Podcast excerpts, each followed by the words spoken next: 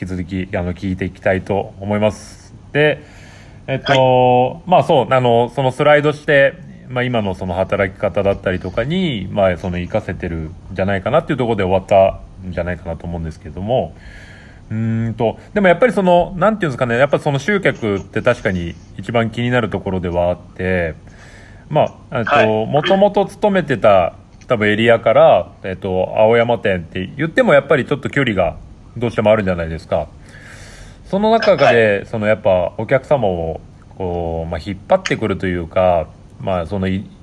転した先にこうお連れするのっていうのって結構なんとなくイメージとしてちょっとハードなんじゃないかなっていうところを、まあ、なんとなくその疑問点として疑問点っていうかまあ気になるところとしてはあるんですけれどもそういったところってどうどうでした？そうですねやっぱりおっしゃる通りあの来なくなるお客様も多かったです。うんはい、そうですよ、ね、まあ、距離で言うととと遠くはないんですけど、はいはいはい。やっぱりなんかその、まあ、電車だったりの、まあ、アクセスの問題だったりとか、まあ、そもそも、その、そうまでして僕のところに行きたいと思ってる人が少なかったのかもしれないですけど、まあ、思ったほどやっぱりお客様来なかったですね。うん、なるほど、なるほど。はい。そっか、でもまあ、その中でもこう、はい、やっぱ、ある程度のお客様をこう、やっぱ、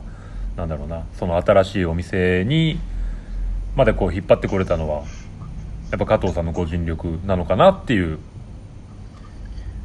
気はしておりますうんそうですはいあとその移行する前に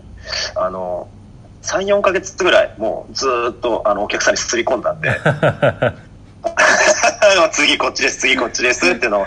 まあ、まあ、すり込んだので結構準備はしましたね、やっぱり。まあ、よ、良さを伝えるというか、まあ、はい、プレゼンをするというか、うん、はい。なるほど、なるほど。それやりましたね。そうですよね。はい、集客はまあ一つポイントになってくるのかなってところと、うん、あとは、えっと、まあ僕はその正社員で、あの仕事をさせてもらってるので、まあ結構やっぱフリーランスの知らないところ結構たくさんあって、あのー、例えばその、材料だったりとか、あるじゃないですか。はい。ああいうのも、はい、僕たちはそのお店にある在庫だったりとか、まあ、お店でこう仕入れたものをあのそのまま扱うのが、まあ、基本ベースだと思うんですけれどもフリーランスの方たちってその材料だったりとか、まあ、いわゆる薬剤みたいなものとかっていうのはもう完全に個々で仕入れて使うみたいな感じなんですか？そうですもうあの一人ずつ個人で、まあ、それぞれメーカーさんにあの発注するって感じですね。うんってなった時に、はい、そのなんていうんですかやっぱあある程度抱えるわけじゃないですか薬剤を。はい。その抱えた薬剤ってどどうしてるんですか？もうもう各自で持って帰って持ってきてみたいな感じなんですか？あいやいやえっと基本的にちゃんとお店にストックする場所あるんですよ。あへえなるほどなるほど。ああるんですけど、その、まあ、一般的なサロンさんみたいに、あの、すごい広いスペースがあるわけじゃなくて、うんうん、まあ、一人ずつのスペースになるので、キャパはやっぱり、あの、小さいというか狭いです。はいはいはい。じゃあもう本当に、ある程度こう薬剤厳選して、そうですね。使わないとってことですもんね。そうですね。な、まあなんかこう、最近だと、一つの技術に特化した美容師さんが多いので、はい。まあ、例えばカラー一つにしても、例えば、なんだろう、まあ、ブリーチの技術に特化してる子だったり、まあ、ピンクカラーに特化してる子だったり、うんうん、なんかこうみんな、あの、自分がこう絞ってる技術に対しての薬剤のストックを用意してればいいので。ああ、なるほど。はい、あ、だそんなになんかこうスペースの問題はうん、うちの、うちのスクール見ててもなんかそんなにないのかなって思います。もう本当必要なものだけを用意して、まあそれが分かってるので最初から。うん。そうか、でもこう、なんかまんべんなくやりたい、まあイメージの人からしたら結構なんかやっぱ薬剤のストックってできてしまうのかなっていうイメージはなんとなくあって、そうすると、やっぱ特化してると、もちろんさっきおっしゃってたみたいに、ある程度絞れるからいいと思うんですけど、じゃあカラーもしたい、パーマもしたい、ヘッドスパもしたい、ヘアケアもしたいとかってなってくると、はい、まあまあ結構な数抱えることになりますよね。そうですね。うん、だから、まあ、その中でも本当、げ厳選してというか、結構みんなうまいことやってますね。ああ、なるほど。はい、はい、そこっすよね。そこも気になるのと、まあ、あとはやっぱり、まあ、これから先ですよね。来月ぐらいから始まる確定申告。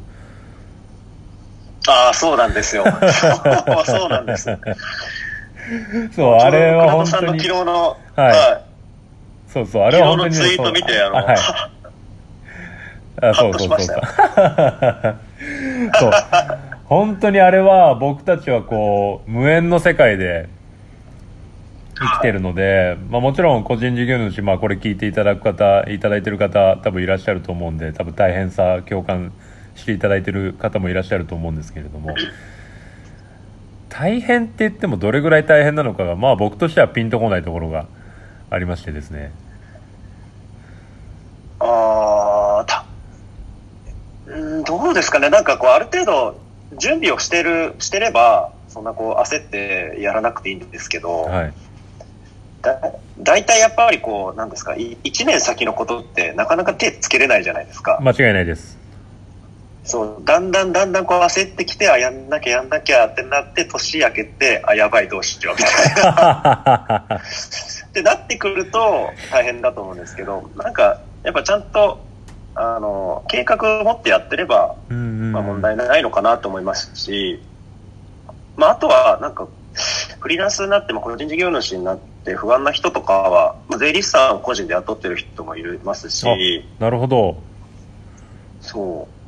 う。で、結構うちのシェアサロンもそうですけど、今、あの、専任の税理士さんっていうんですかね、まあ、そういう方がついてるので、うんうんうん、そういう人にお願いすることもできるんですよ。ああ、そうなんですね。はい。なので、まあ、フリーランスになってそういう、まあ、税金関係がちょっとこう不安だって人とかも、割とハードルがなんか低いじゃないですけど、割とこう、とっつきやすくはなったと思います。うん。いや、そう、本当に。うん。それが仮にじゃあ僕フリーランスになるってなった時のまあ気になるところ今3つその集客材料、えーと、確定申告は僕としては一番気になるところだったんでそこのじゃあハードルはまあ割とまあ割と下がってるっていうわけじゃないと思いますけどまあ確定申告に関しては割とクリアできまあみんながクリアできてる課題ってことですかね。そうですね。うん。まあでも、まあ、勉強のためにやってみるっていうのもいいと思いますけどね。確かに。結構あの、はい、無料でなんかこう相談できる窓口とかもあったりするので、まあそういうところで勉強して、一回はやってみてもいい気はします。でも、はい、今、えっ、ー、と、在籍2年目っていうことは、一度はされてる、一度か二度はもう、確定申告あ、そうです。僕、だから、業務委託でやってたんで、もう5、今回5回目 ?6 回目 ?5 回目か。じゃあもう慣れたもんですね。そうですね、5回目の。うん、まあ、慣れた、慣れてはないですけど、まあ、やらざるを得ないですからね。間違いないですね。はい。なるほど。ありがとうございます。じゃあ、ちょっとまあ、フリーランスのところですね、はい、今、これまではちょっと働き方の部分でちょっとお伺いをしてたんですけども、もうちょっと、あの、ちょっと加藤さんのことについて、これからお伺いしたいんですけれども、うんと、はい、まあ、ちょっとね、あの、もうすでに、かあの、ここ関係性ができてるので、あの、ある程度、過去の話はお伺いしてるんですけれども、あの、大大学、行かれてたじゃないですか。はい。あはい、そうです、はい。そうですよね。その、そもそも美容師になろうと思ったきっかけみたいなとかって、うん。な、何だったんですか？えっ、ー、と、美容師になったきっかけは、あのー、まあ、これ、あの、美容ツイサロマガジンにも書かせていただいたんですけど、はい、もう本当ベタ、ベタですけど、ち初めて行った美容室の美容師さんがかっこよかったから です。めっちゃシンプル。でも本当純粋に、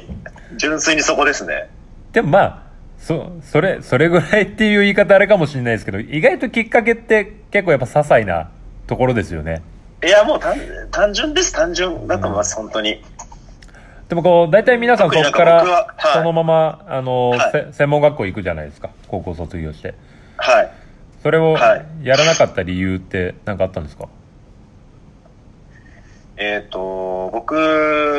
なんか行ってた高校が、まあ、すごい小さい市だったんですけど、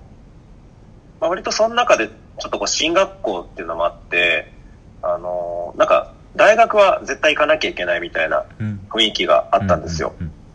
で、まあ、まあ自分もなんとなく美容師にはなりたいけど、大学は行かなきゃいけないんだろうなっていうのがどっかではあって、で、高校3年生の時に、あの、三者面談ってやると思うんですよ。はい、けど、あの、両親交えて先生と、はいはい、そのその時に当時の担任の先生にあの僕お宅のお子さんは大学は、まあ、国立大学は難しいでしょうねみたいな言われたんですよ。はい、それに腹が立って、えー、よしじゃあ行ってやるって思ったのがきっかけきっかけというか思ってま大学は行ってやるって思った感じですね。なるほどなるほど。本当にじゃあもういや、はあ、まあまあまああれあれですけどまあな流れとしては僕と本当に同じ感じですね。僕も大学出て、はい、出る前に、まあ、ちょっと感じてたところもあったので OK です。ありがとうございますまあちょっと引き続きちょっとあの次の回もちょっと加藤さんのことについてお伺いをしていこうかと思いますので第2回一回終了となりますので、はい、ちょっと次の回に進みたいと思います。はい、はい、はい、お願いします。はい